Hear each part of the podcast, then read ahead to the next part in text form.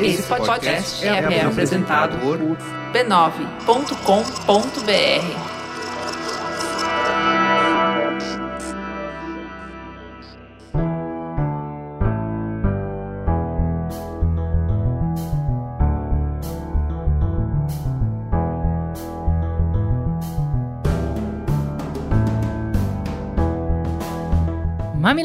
Mamileiros e mamiletes, entrem, fiquem à vontade no nosso espaço de diálogo de peito aberto. Eu sou a Juva Lauer. Eu sou a Cris Bartz e esse é o Mamilos, o podcast que sai do raso articulando conversas onde o debate está interditado. A conversa começa aqui e continua no nosso perfil @mamilospod nas redes sociais. Bora, busca a gente lá e vem seguir.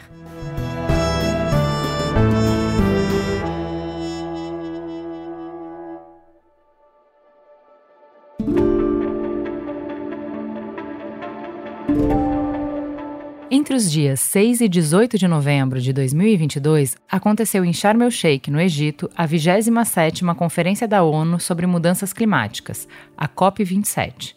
O Mamilos, em mais uma parceria com o Pacto Global da ONU no Brasil, teve a oportunidade de mediar conversas nesse encontro e acompanhar importantes discussões sobre os movimentos realizados para mitigar as mudanças climáticas. No programa de hoje, a gente vai trazer um apanhado geral sobre o evento e o resultado que essas conversas têm provocado no Brasil e no mundo.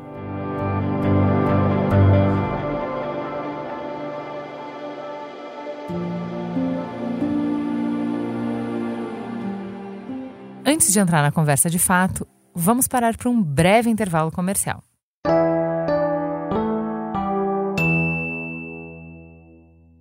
Para que o Mamilo seja produzido e oferecido gratuitamente para você, vinculamos mensagens publicitárias em nossos conteúdos. Valorizem marcas que valorizam o diálogo. Antes de começar o episódio de hoje, o Mamilos, com o apoio da Sadia, vai te ajudar a tornar os Jogos do Mundial um momento ainda mais inesquecível. É ano de Hexa, minha gente. É hora de se unir para torcer e para comemorar esse evento que a gente ama e só acontece de quatro em quatro anos. E para você aproveitar da melhor forma, nós temos a solução. Em quatro colunas, essa aqui já é a terceira. A gente vai falar sobre tudo que não pode faltar em ano de Mundial. Vamos juntos!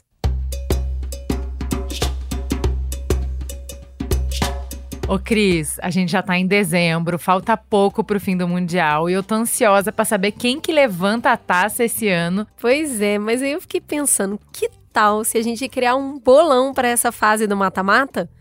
Nem precisa envolver muita gente não, vai só a família e os amigos mais próximos, que tal? Cara, eu não tava empolgada antes, mas como nem os maiores especialistas estão conseguindo dar conta das previsões, tá todo mundo errando tudo, eu acho que agora tá divertido. Essa vai ser uma das maiores diversões da competição, é criar o bolão para ver quem é o iluminado que acerta o resultado das partidas. Pois é, vamos nessa então. Eu vi inclusive que tem uns aplicativos que dá para ajudar nisso, mas a gente pode fazer como antigamente mesmo, caneta, papel, e cada um vai dando seu palpite. Beleza, nesse climinha, vamos nessa. A final tá prevista para correr no dia 18 de dezembro de 2022 e a gente tem tempo para preparar tudo. A gente pode colocar nesse bolão quem vão ser os finalistas, os resultados que podem acontecer, quem vai fazer gol, porque é o que você falou, como tem zebra atrás de zebra, dá para fazer diversas categorias nesse bolão. Tá bom. Tá difícil, tá tenso, é o jogo para quem tem muita sorte, mais do que conhecimento. Quem acerta ganha o quê?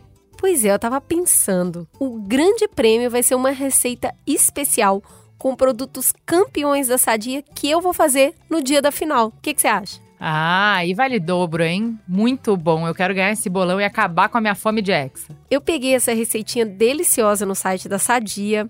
Essa receita é tradicional da Arábia Saudita e se chama samosa. É claro que eu vou rechear com o preferido do Brasil, o presunto Sadia. Que delícia! Com um produto campeão desses, não tem dúvida que vai ficar muito gostoso. Afinal, o presunto preferido dos brasileiros é o da Sadia mesmo. A pesquisa da Cantar Insights comprova. Ai, eu já tô anotando todos os meus palpites, porque eu acho que eu mesma que quero ganhar essa receita.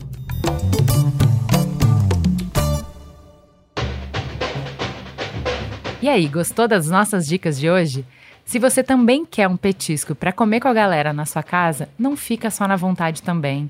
Acesse o site da Sadia e confira essas e outras receitas em sadia.com.br/receitas. Semana que vem, a gente volta com uma nova coluna de tudo que você tem que ter para curtir o Mundial da melhor forma.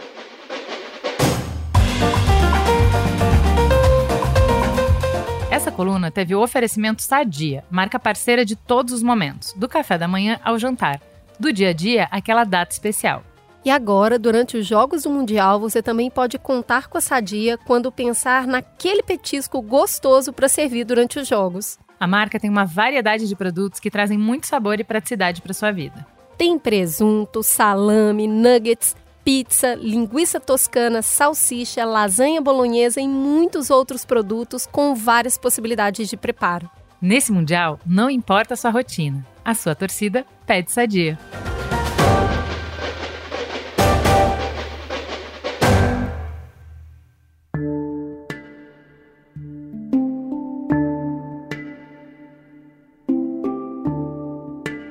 Mas por que falar disso agora?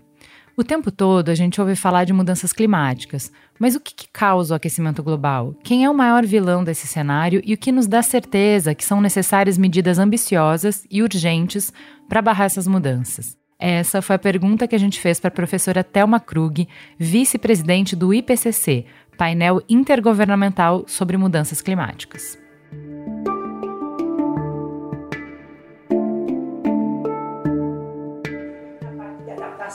Então, não é desde o começo que a, a questão da, da mudança do clima está associada a atividades humanas. Ou seja, nós estivemos falando do primeiro relatório do IPCC lá em 1990.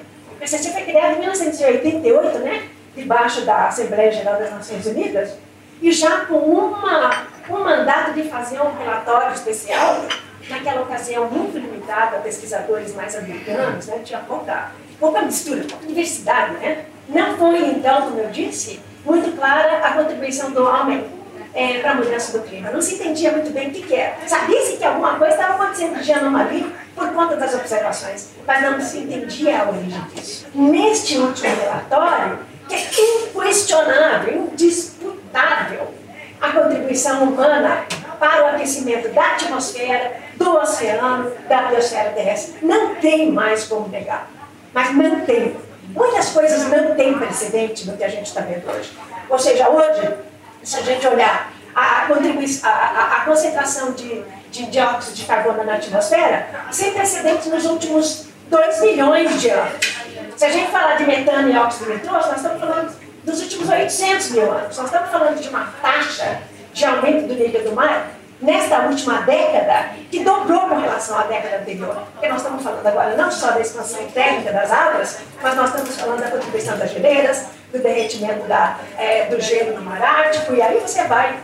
As coisas estão acontecendo muito rápidas. E esta é a singularidade que você tem dentro desse processo de urgência. E por isso, e aí é uma consideração pessoal minha, que eu acho que a gente não pode tirar o foco nessa conferência de que o problema está em combustível fóssil. E as florestas, Nature-Based Solutions, lindo, maravilhoso. Mas essas soluções, elas não vão funcionar se você não tiver um enorme esforço de redução das emissões fósseis. Não adianta, não tem jeito.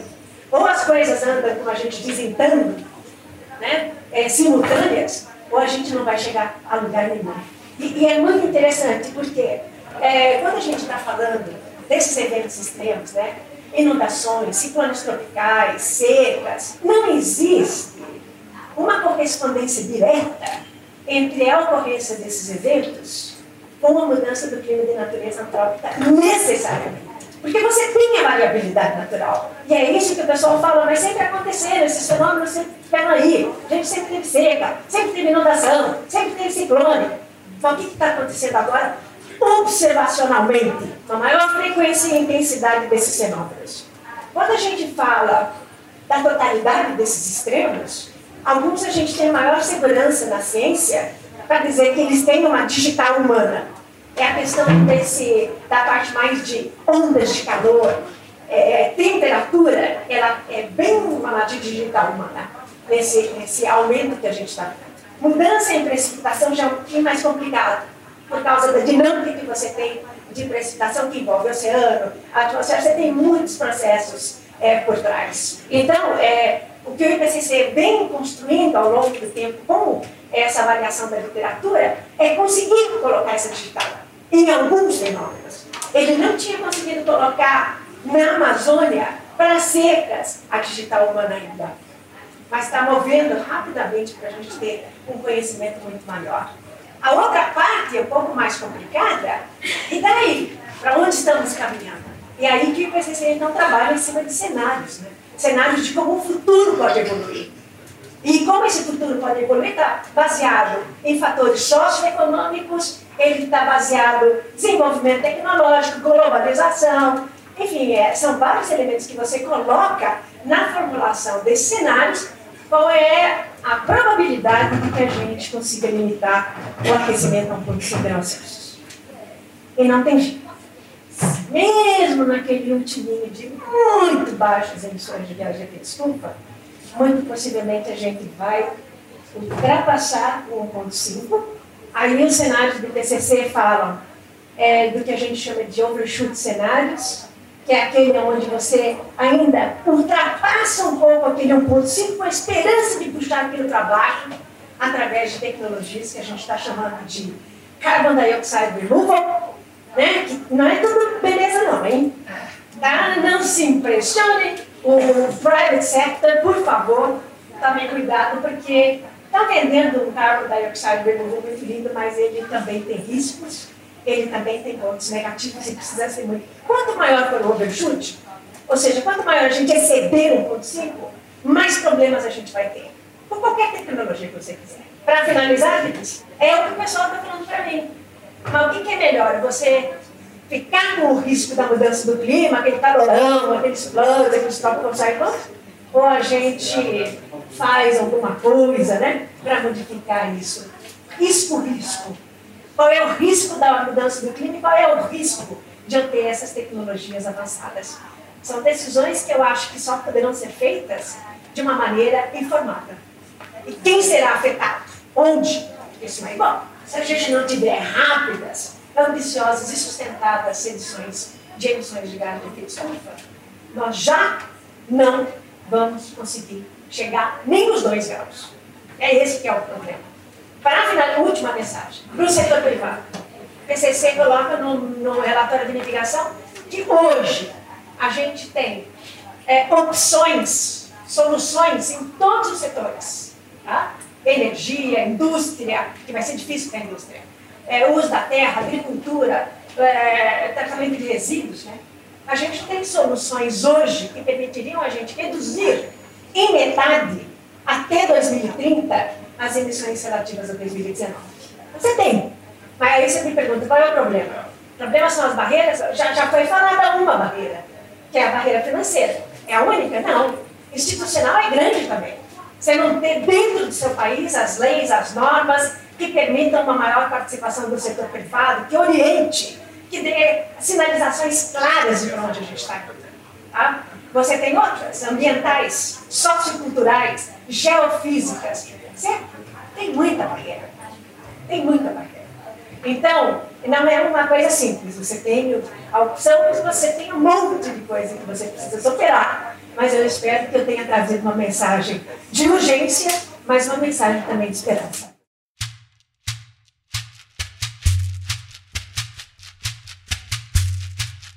Agora que a gente já entendeu que essa discussão é fundamental nesse momento, o que de fato foi debatido na COP27? A Maite Leite, gerente de clima do Pacto Global da ONU no Brasil, esteve presente em diversas plenárias. Pedimos para ela que nos contasse o que mais chamou sua atenção e quais as conversas mais impactantes.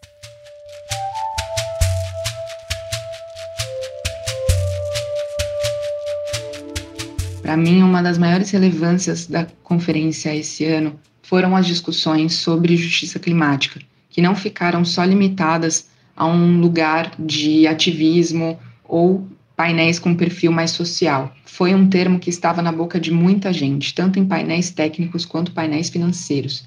E para a gente falar de justiça climática, a gente não pode deixar de citar as lideranças indígenas que vieram em peso para a COP27 e tiveram falas extremamente potentes.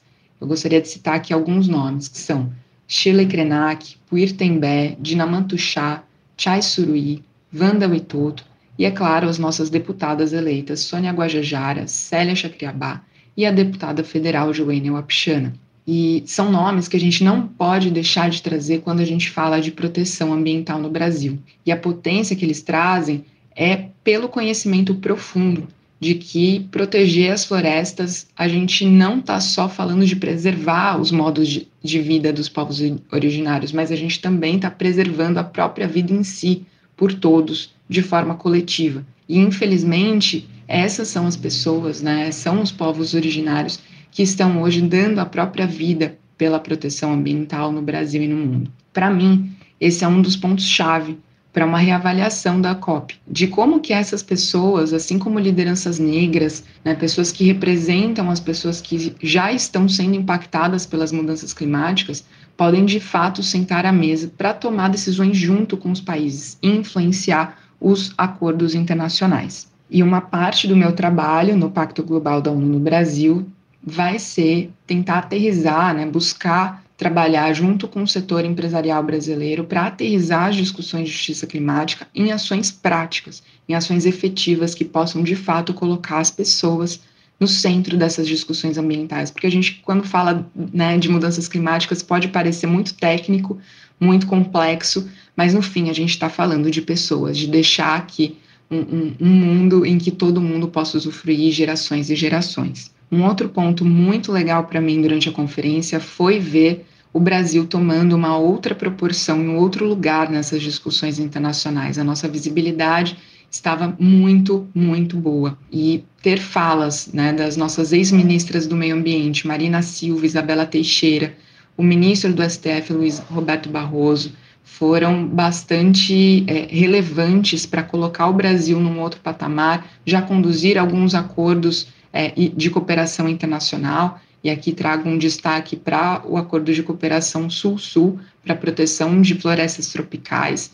Isso sendo um acordo né, com, do Brasil com a Indonésia para compartilhar é, soluções, tecnologia, informação, né, dados para a proteção da Amazônia e para as outras florestas tropicais do mundo, que são chave quando a gente fala né, desse combate às mudanças climáticas. E para fechar, queria trazer aqui uns pontos bastante interessantes sobre a Science Based Targets, que é uma iniciativa é, internacional que ajuda né, as instituições a estabelecerem metas baseadas na ciência de forma a permitir que a gente cumpra o Acordo de Paris, né, que a gente visa ter um limite, né, não é, não é um, um, uma meta, é um limite de aquecimento do planeta em 1,5 graus Celsius em sua média que foi o anúncio do Joe Biden dizendo que todos os fornecedores da Casa Branca precisarão ter uma meta na ciência, baseada na ciência aprovada, para continuarem sendo fornecedores da Casa Branca. Um ponto super interessante de comentar é que a Casa Branca é o maior comprador individual do mundo.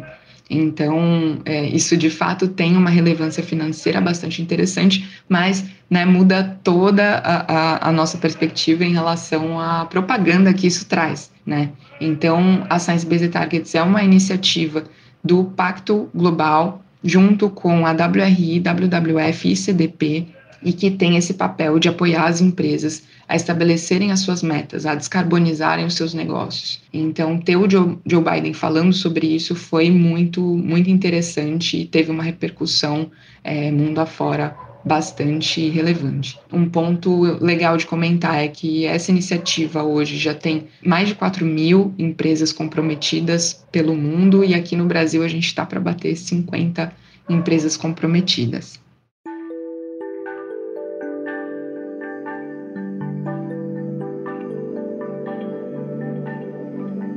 De todas essas conversas que a Maite citou, saiu o acordo oficial firmado na COP27.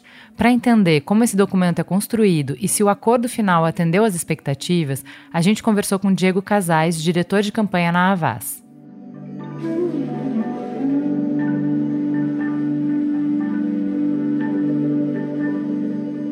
Então vamos lá. Primeiro, muito bem-vindo, Diego. Conta pra gente quem é você na fila do pão. Obrigado, Gi, pelo convite. Eu sou Diego Casais, eu sou diretor de campanhas da Avas, que é uma organização de mobilização e advocacy internacional. E eu trabalho nos temas de meio ambiente, biodiversidade e mudanças climáticas, tanto no contexto do Brasil quanto globalmente. Sensacional. E você acompanhou de perto a COP27. É, no geral, como você avalia a, o evento, as negociações, as tratativas, atenderam às suas expectativas? Olha, foi uma mistura de, de coisas muito interessantes, né, de promessas boas, mas no geral acho que deixou a desejar, né? Acho que tem, a gente consegue dividir isso em três, né, the good, the bad and the ugly, né? O bom, o ruim e o feio. Acho que foi bom em relação aos, às, às negociações e as decisões que foram acordadas em Sharm el-Sheikh, no Egito, foi principalmente a criação do Fundo de Perdas e Danos, que é um, um tema que tem sido levantado pelos países mais pobres, países em desenvolvimento, pela sociedade civil, pelos povos indígenas, da necessidade de se criar um fundo para ajudar os países e as comunidades mais vulneráveis, mais impactados pelas mudanças climáticas. Né? Aqueles que não conseguiram se adaptar às mudanças climáticas, por exemplo, até agora, como os países ilha e mesmo o caso mais emblemático desse ano foram as enchentes no Paquistão, né, que devastou um terço do país. Então, esse fundo né, de perdas e danos, ele ajudaria esses países, essas comunidades vulneráveis, a se reconstruir, né, a literalmente pagar para a reconstrução de estradas, de casas, a reerguer um país após um desastre climático, por exemplo. Então, esse foi um dos pontos mais altos da, da convenção e ficou no texto final do acordo. Né? Foi muito positivo isso. Apesar de que não há ainda, né, não tem o dinheiro, tem criação do fundo, do mecanismo, mas o dinheiro em si, quem vai pagar ainda não foi decidido. Pois é, é, falando um pouco sobre isso, né, do que ficou no documento, como que esse documento final é construído? É, são vários documentos que saem depois de uma negociação numa COP. Né? Toda COP, principalmente de clima, tem três processos que acontecem ao mesmo tempo. O processo da própria COP, agora o processo do Acordo de Paris e um processo que é mais para os nerds que acompanham isso, que é do protocolo de Kyoto, que ainda está vivo. Cada um desses processos gera um documento que, é, que chamam de cover decision, a né, decisão de capa, e cada um dos artigos que estão sendo tratados do Acordo de Paris também geram seus próprios documentos. Então, por exemplo, uma discussão muito forte que tem alguns anos, a gente pensava que ia fechar em Glasgow na COP26, achava que ia fechar também agora na COP27, mas não fechou, que é o artigo 6 sobre os mercados de carbono. Então, cada um desses artigos 6.2, 6.4, 6.8 que trata de temas diferentes tem o seu, a sua decisão e tem a decisão de capa que engloba todos os temas. Né? Nessa COP27, por exemplo, na decisão de capa, tem uma referência à criação do Fundo de Perdas e Danos, né, que foi muito positiva. É, tem um, referências relacionadas a a diferentes compromissos que foram assumidos durante a COP, por exemplo, como um pledge, né, uma promessa para redução dos gases de metano, né, e tem um pedido, um chamado para os mecanismos multilaterais, o Banco Mundial, o FMI e os bancos multilaterais, por exemplo, para alinhar os seus investimentos às metas de redução é, das mudanças climáticas. Né? Então, esses são alguns pontos muito interessantes que ficaram no texto da decisão. Né? Agora, o que, que, não ficou no texto da decisão, por exemplo? Não, não teve é, avanço na questão de direitos humanos, não teve avanço na questão de direitos indígenas, né? Então foi bem Mas ia ser bem sentido. estranho se tivesse avanço na questão de direitos humanos justo é, na convenção que aconteceu no Egito, né? Pois é, Egito foi um. Até os protestos era para inglês ver, né? Geralmente tem uma, uma marcha na primeira, na, na metade da conferência né, que mobiliza bastante gente. Em Glasgow foram mais de 100 mil pessoas e tal. No Egito, essa marcha aconteceu dentro da conferência, né, porque não se pode né, fazer a marcha fora da, do, do espaço da ONU, porque não se pode fazer marcha no Egito. Né? Então, é, é, bem, é bem representativo mesmo de uma COP feita num, num país é, que tem uma ditadura, né, ser bem fraco na questão de direitos humanos, salvaguardas a direitos indígenas, etc. É, o que que, é, o que, que você olha para o documento final é, que parece muito bom no papel e que você sabe que não vai fazer nenhuma diferença ou que tem pouca chance de realmente sair do papel? Acho que tem duas coisas que são é, para inglês ver, né? Acho que primeira é os compromissos ou reforçar o compromisso das metas de mitigação às mudanças climáticas. Então tem uma linguagem muito bonita de que os países estão comprometidos a mitigar, a reduzir as, as, a, a temperatura, o aumento de temperatura. Mas quando você olha na prática as contribuições de cada país, apesar de no texto pedir para a gente ter um aumento de no máximo 1,5 graus Celsius, né, que é a meta acordada em Glasgow, no Acordo de Paris e tudo mais. Se você olha hoje as contribuições de cada país, a gente está indo para um aumento de temperatura de 2,7 graus. Né? Então, o 1,5 que está lá e, e, o compromisso dos países é muito bonito de se ver. Mas, na prática, as ações dos países hoje, quando você soma tudo, dá um aumento de 2,7 graus de temperatura né? Que é, enfim, com 2,2 graus Celsius você já perde todos os corais. Né? Com 2,5 graus você tem um, um, um, um, impacto nas florestas tropicais. Né? E tem vários cientistas que falam que a partir de 2,5, 3 graus Celsius você até prejudica a capacidade de fotossíntese das plantas. Então, assim, 2,7 não funciona, 2,5 não funciona, só 1,5 que funciona e não, não dá. A outra questão é em relação à, à descontinuação dos combustíveis fósseis, né? Você tem ali um, uma insistência no texto do, das decisões de Sharm el Sheikh, né? Um pedido para um, reduzir os, os combustíveis fósseis, mas não se fala especificamente do petróleo, do gás, que são energias muito poluentes, né? Então, acho que até o feio da convenção, né? Porque se você olhar a quantidade de lobistas da indústria de petróleo, tinha mais lobista do que sociedade civil, praticamente. Foram mais de 600 lobistas das empresas de petróleo. Né? É a maior delegação da COP. Como que a gente sai desse enrosco? É, como você já está é, acompanhando essas negociações há mais de uma década, né? É, você vê, você tem um olhar bem pragmático né? Que é diferente é, de do acadêmico que vai estudar e vai ver o que, que precisaria ser feito. É, o que, que você vê que, que é o principal desafio que a gente tem para se mover na direção que a gente precisa e qual é a principal força que nos ajuda a ir nessa direção? Acho que tem três perspectivas, né? três, três coisas que a gente pode fazer. Acho que a primeira delas é trazer o debate de clima para o contexto nacional. Né? Não se resolve política climática na COP.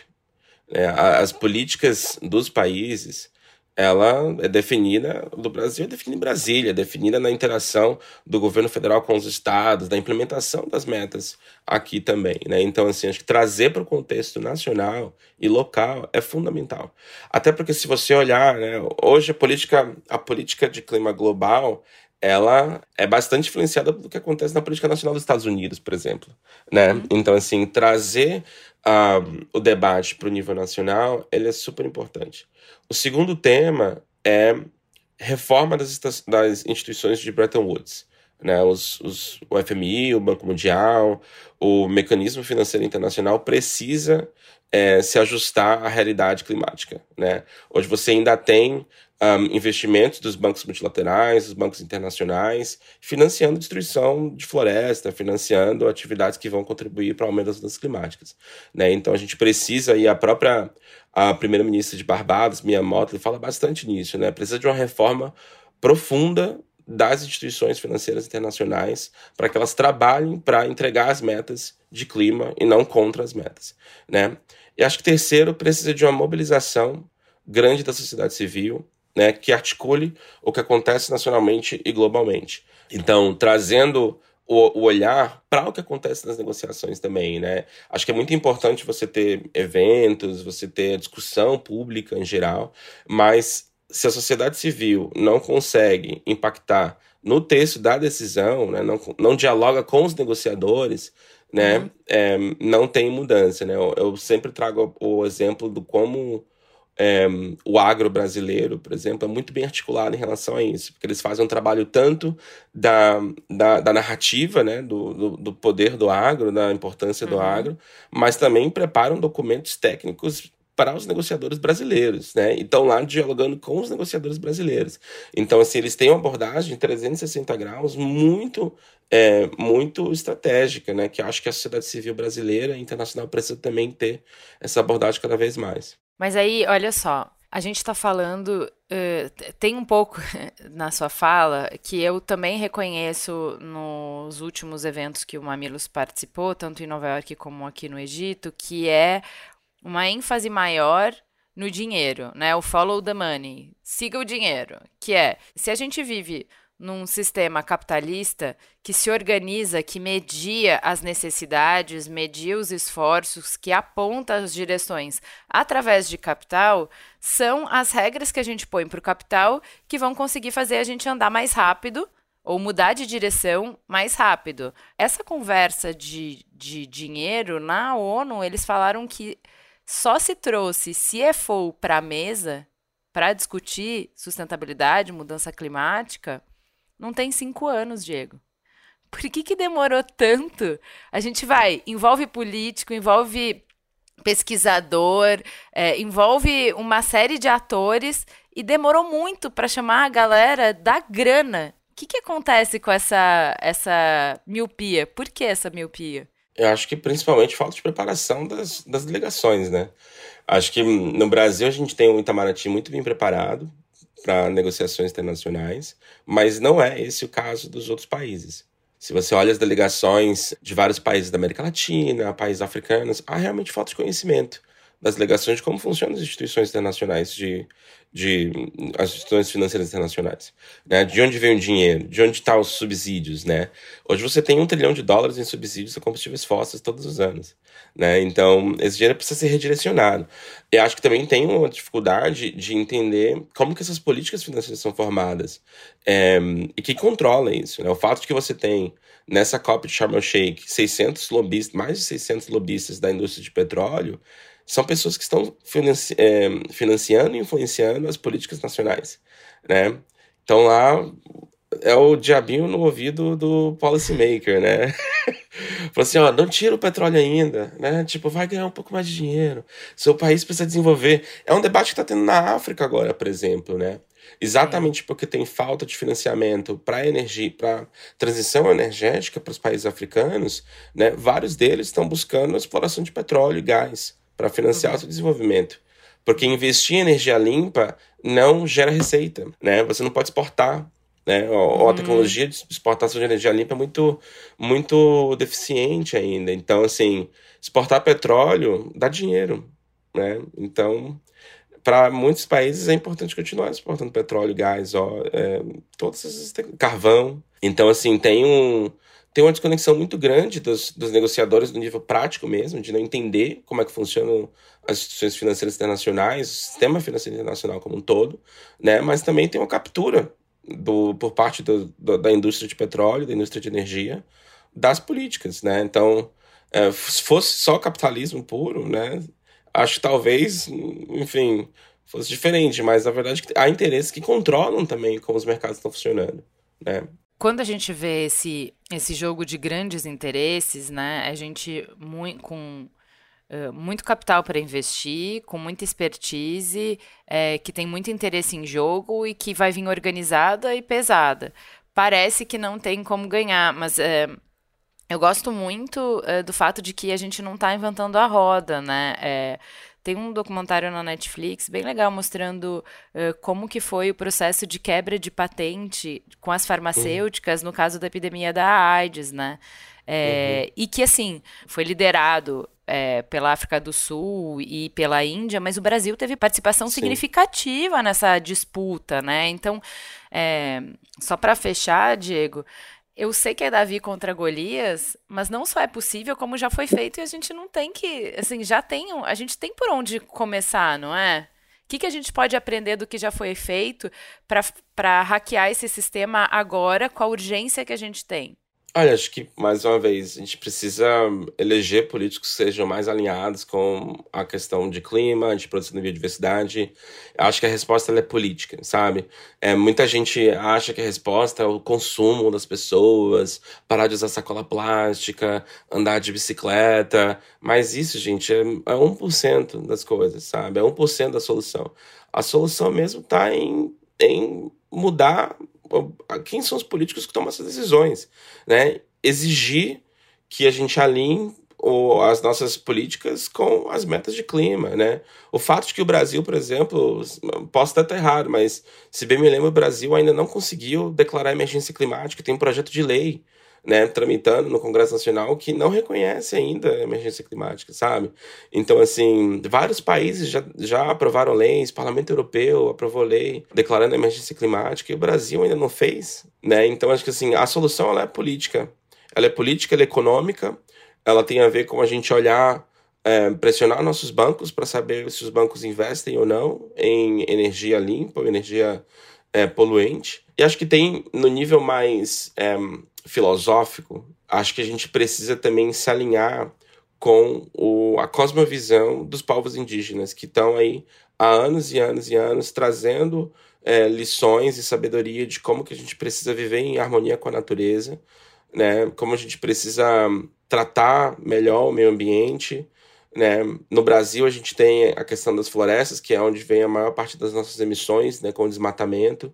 Né? Se a gente não parar o desmatamento, não, não mudar a relação que a gente tem com a natureza, né, a gente não, não vai conseguir mudar na prática é, a nossa relação com, com o clima. Então, acho que tem é uma mudança política, econômica e filosófica. Boa. Nada simples, né? Mas é, toda vez que a gente vai nesses eventos e eu vejo as pessoas que estão envolvidas e que dedicam a vida é, para fazer essas revoluções, né? Porque é uma revolução mesmo, é, é fazer de outro jeito, é, é, é, é virar as coisas do avesso. Uhum. eu, eu tenho um pouco mais de, de esperança de que é, é isso, a mudança ela vem em ondas e, e por muito tempo não lembro quem falou isso aqui no Mamilos, mas eu acho bem bonito. Quando você olha um prédio em construção e em demolição, tem um ponto em que você uhum. não consegue ver, diferenciar uma coisa da outra. Tem um ponto em que é uhum. muito similar.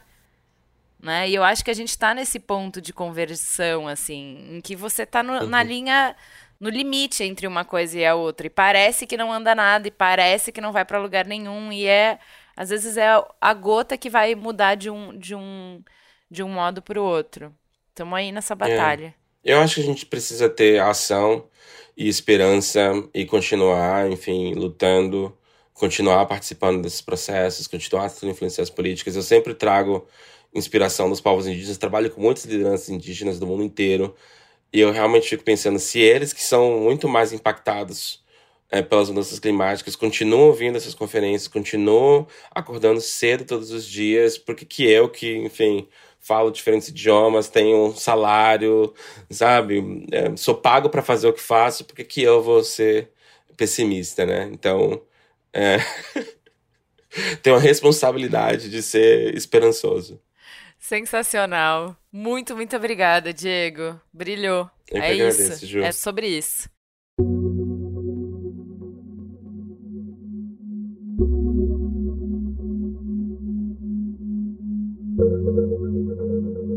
Para alcançar os objetivos, muitas ações precisam acontecer.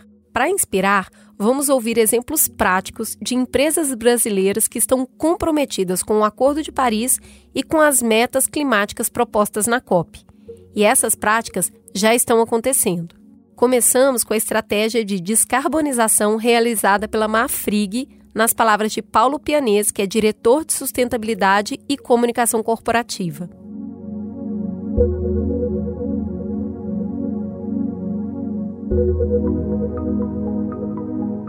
Antes, a gente precisa entender um pouquinho do que é o contexto da, da pecuária e o que é a Marfrig dentro desse contexto.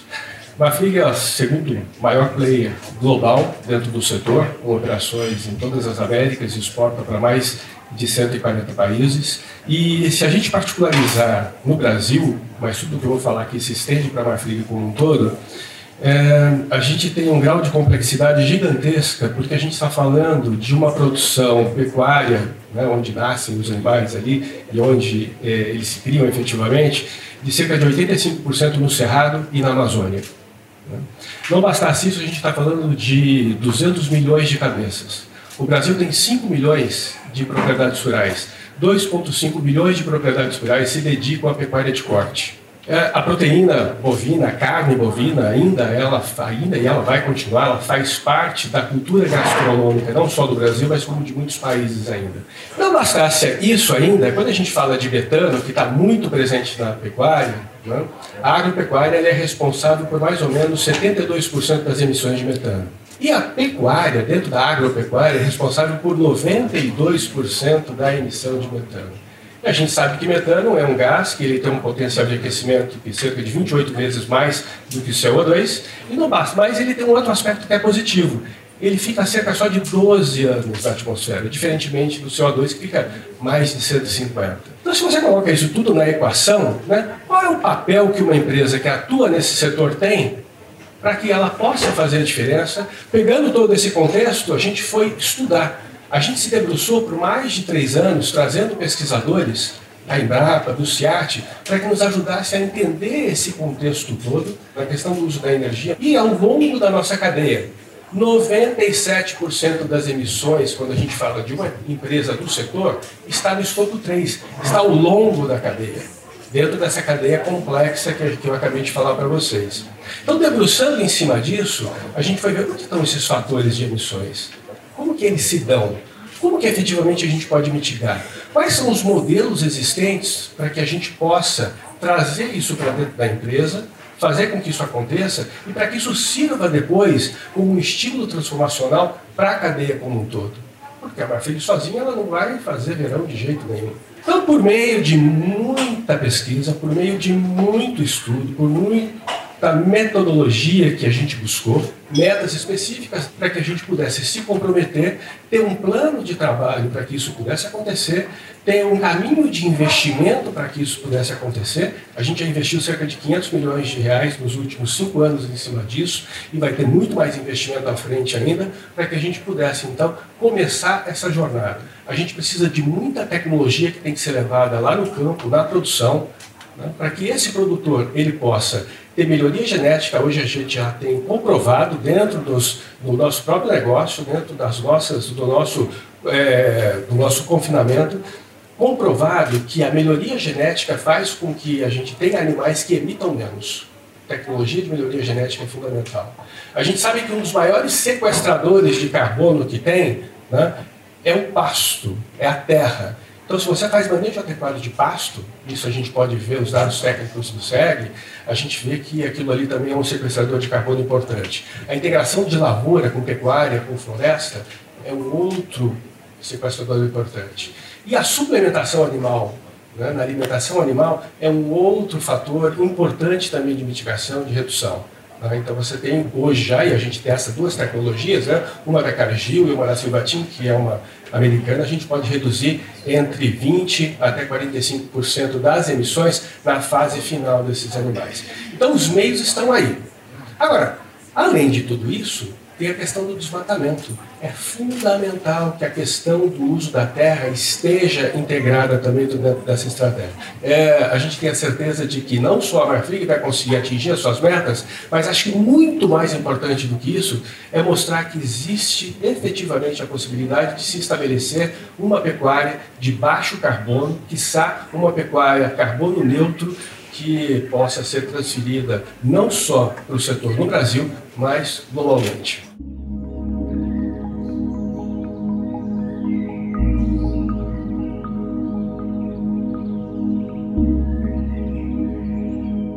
Para conhecer um exemplo prático de resiliência hídrica, a gente vai ouvir o André Ferretti, que é gerente sênior de Economia da Biodiversidade da Fundação Grupo Boticário de Proteção à Natureza.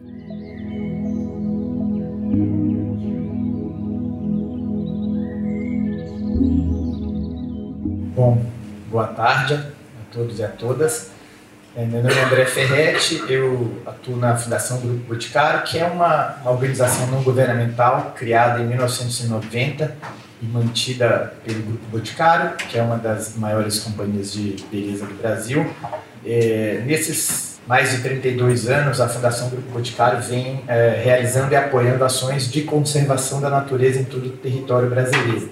Nós já apoiamos aí mais de 1.600 projetos em todo o território nacional, é, beneficiando aí mais de 500 é, áreas protegidas no, no, Brasil, em todos os estados da federação. Temos compromisso de atuação e apoio à conservação até 2030 numa área de cerca de 3,5 milhões de hectares no Brasil. Temos uma, uma RPPN, uma reserva privada, é, na Mata Atlântica, na divisa do Paraná com São Paulo, desde 1994, a Reserva Natural Salto Morato, que tem aproximadamente 2.350 hectares, e uma reserva no bioma Cerrado, é, com cerca de, de 9 mil é, hectares, também sendo aí os dois biomas mais ameaçados do Brasil. E temos desenvolvido uma série de ações relativas à, à segurança hídrica. Né? Temos uma, uma atuação forte no Observatório do Clima, que é uma rede brasileira que atua em mudanças climáticas. Ali a gente faz parte, inclusive, do GT Oceanos, que discute a questão dos oceanos, da água, mas desde das bacias hidrográficas que levam essa, essa água também para, para os oceanos, várias das organizações aqui também presentes, buscando levar exemplos também, cases e, e apoiar cidades a pensar em soluções baseadas na natureza para os principais desafios da sociedade. As mudanças climáticas são aí um dos principais desafios que a gente tem para a sociedade nesse século e o impacto das mudanças climáticas, como mostra o último relatório do IPCC, tem sido cada vez mais, mais forte em todos os continentes e é urgente a gente pensar em adaptação. A gente fala muito em mitigação, né, redução de emissões, o que é super importante, precisamos muito aumentar as ambições globais de redução de emissões, é, mas a, a, a, mitigação você pode fazer em qualquer ponto do planeta que ela vai ter o mesmo resultado para o clima global. Agora, a adaptação tem que ser local. Nós precisamos fazer isso em todos os países, em todas as cidades, é, para todas as comunidades, identificando as vulnerabilidades e tendo planos de adaptação. A gente tem um, na região metropolitana de Curitiba capital do estado do Paraná, na região sul do Brasil, a gente tem trabalhado com vários parceiros aí, mais de 50 parceiros no, no movimento Viva Água, uma iniciativa da Fundação Grupo Boticário, numa bacia hidrográfica é, onde está sendo construída a próxima represa que vai integrar o sistema de abastecimento de água da região metropolitana, que tem cerca de 3 milhões de habitantes, essa é uma bacia hidrográfica no município de São José dos Pinhais, onde está a primeira fábrica do Grupo Boticário, e a gente tem trabalhado ali é, com prefeituras, empresas, associação de produtores ali, é, é onde se reúne ali cerca de 1.200 produtores rurais que produzem 70% é, da, da produção agropecuária do município, que é vendida basicamente na Ceasa, né, abastecendo uh, uh, as famílias que estão em Curitiba. Então a gente está trabalhando ali com segurança hídrica e segurança alimentar, além da conservação da natureza, buscando reduzir sedimentação uh, no rio Miringuava, que é o rio onde é feita a captação de água que abastece todo o município e integra o sistema que abastece a região metropolitana, porque é uma área muito suscetível à erosão e o que a gente tem feito é, é buscar co-criar soluções utilizando a própria natureza e os serviços ecossistêmicos para produzir um alimento de melhor qualidade com menos impacto, reduzindo então sedimentação e risco é, para a sociedade e conservando a água. Ali a gente também trabalha com turismo de natureza e turismo rural para gerar mais renda para aquelas famílias que ali trabalham e com um incentivo ao empreendedorismo de impacto.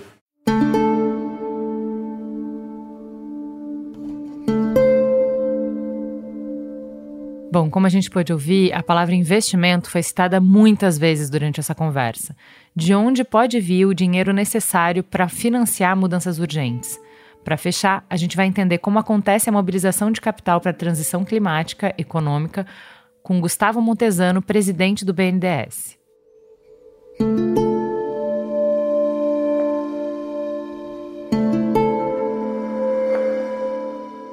Quando a gente fala de desenvolvimento hoje, mandatoriamente você passa pela transição energética, você passa pela sustentabilidade. Você tem que falar sobre descarbonização da economia Então eu começo dizendo que tudo que a gente faz, absolutamente tudo que a gente faz, tem a ver com sustentabilidade. E aí falando um pouco da nossa estratégia, de forma didática, eu gosto de dividir essa, essa segmentação, bem de forma simplista e não 100% correta, em três segmentos. O primeiro é geração de energia limpa, o segundo é eficiência energética e o terceiro a gente fala de geração de energia limpa. O BNDES é o terceiro maior financiador de energia limpa do mundo, historicamente. A gente fala de energia hídrica, energia solar, energia eólica, é quase que a vocação do Brasil é para fazer isso acontecer. A partir do ano que vem, o nosso objetivo é que 100% dos empréstimos do BNDES, isso é um negócio muito importante que a gente está divulgando aqui, 100% dos empréstimos do BNDES, a partir do final do ano que vem, vão ter o Carbon Account, que a gente chama de bottom-up, o Carbon Account por projeto. Então, quando a, quando a Neoenergia estiver financiando lá no banco uma linha de transmissão, a gente vai ser obrigado a fazer uma estimativa do impacto de carbono daquela linha de transmissão do Brasil. Quanto ela consome de carbono para ser construída, para ser implementada, mas quanto ela tira do sistema ao ser colocada lá por 35 anos. Isso é completamente disruptivo. Por quê? A contabilidade de carbono hoje ela é feita muito uh, top-down. Então a gente pega as carteiras do banco, os bancos vão funcionando de forma quase que uh, inercial no dia a dia, no final do ano vai lá o auditor e conta o carbono do banco inteiro. A gente não quer isso, a gente quer que para cada empréstimo, um caminhão, uma rodovia, uma linha de transmissão, a gente tem uma, primeiramente uma estimativa gerencial daquele impacto de carbono no life cycle do projeto. Isso parece algo simples que eu estou falando, mas é muito, muito, muito desafiador, tá? E com isso eu pego e transmito a, a necessidade de entender do aspecto climático no detalhe para a ponta da linha para o meu operador, para o meu relação comercial, para o meu cara de risco, que hoje estão trabalhando sem enxergar isso, no final do ano a gente recebe um relatório do impacto de carbono na atividade. A gente quer mudar isso a partir do ano que vem. E a terceira linha de atuação é do mercado de offset, mercado de compensação, e no Brasil especialmente de soluções, de, soluções baseadas na natureza, é, porque a gente tem esse potencial de vocação natural. Então, financiamento de energia limpa, eficiência energética e mercado de offset e compensação diria que isso aqui resume 90% de alguma forma ou de outra da atividade do, do BNDES hoje. Então, dinheiro é importante, é fundamental, mas não é a solução de todos os problemas. A gente hoje, para ter uma política de transição adequada, precisa de política pública, público-privada bem, bem acordada. Precisa de projeto, precisa de conhecimento na ponta. Na última linha é o dinheiro. Porque se você bota o dinheiro sem conhecimento, sem política, sem projeto, uma coisa você vai fazer, piorar a situação climática global. Então o desafio nosso hoje no BNDES é construir mercados, é disseminar conhecimento, é abrir novas metodologias.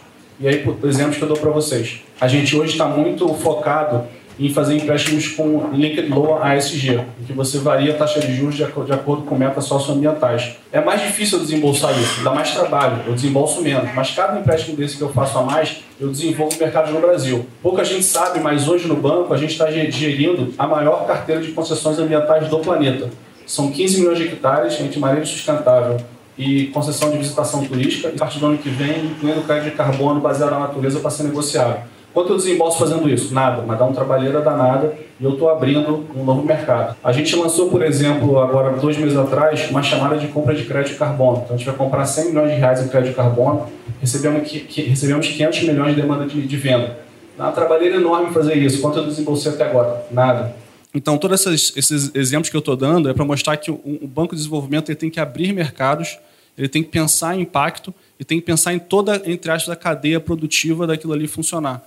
Mas para isso a gente tem que mudar um pouco a nossa cabeça de que a gente foi criada, de que, ah, bota 100 milhões aqui, 200 milhões ali que vai resolver. Não vai resolver. Então, se você me pergunta qual que é o grande desafio hoje no BNDES para fazer essa transição? Conhecimento.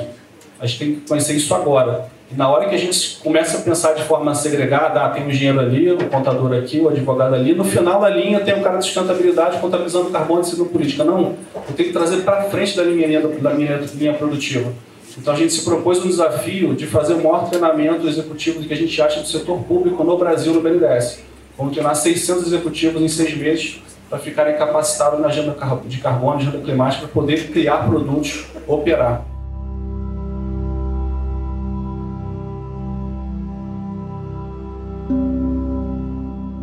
A gente viu lá, ao vivo, durante a COP27, que o Brasil tem uma oportunidade de ser protagonista nessas mudanças. Temos a maior floresta do mundo. A gente está apresentando ótimos resultados na transição energética. É claro que a gente ainda tem muitos desafios pela frente, mas é sempre muito bom ver em ação o capital intelectual que a gente tem no país para pensar mudanças. Deu uma esperança boa que a gente tanto precisa para continuar acreditando e trabalhando por uma economia sustentável que respeite o meio ambiente. É isso aí, Gil. Temos um programa? Temos um programa Fica Gostosa Sensação de mais um Mamilos importante e urgente no ar. Beijo, gente. Até semana que vem.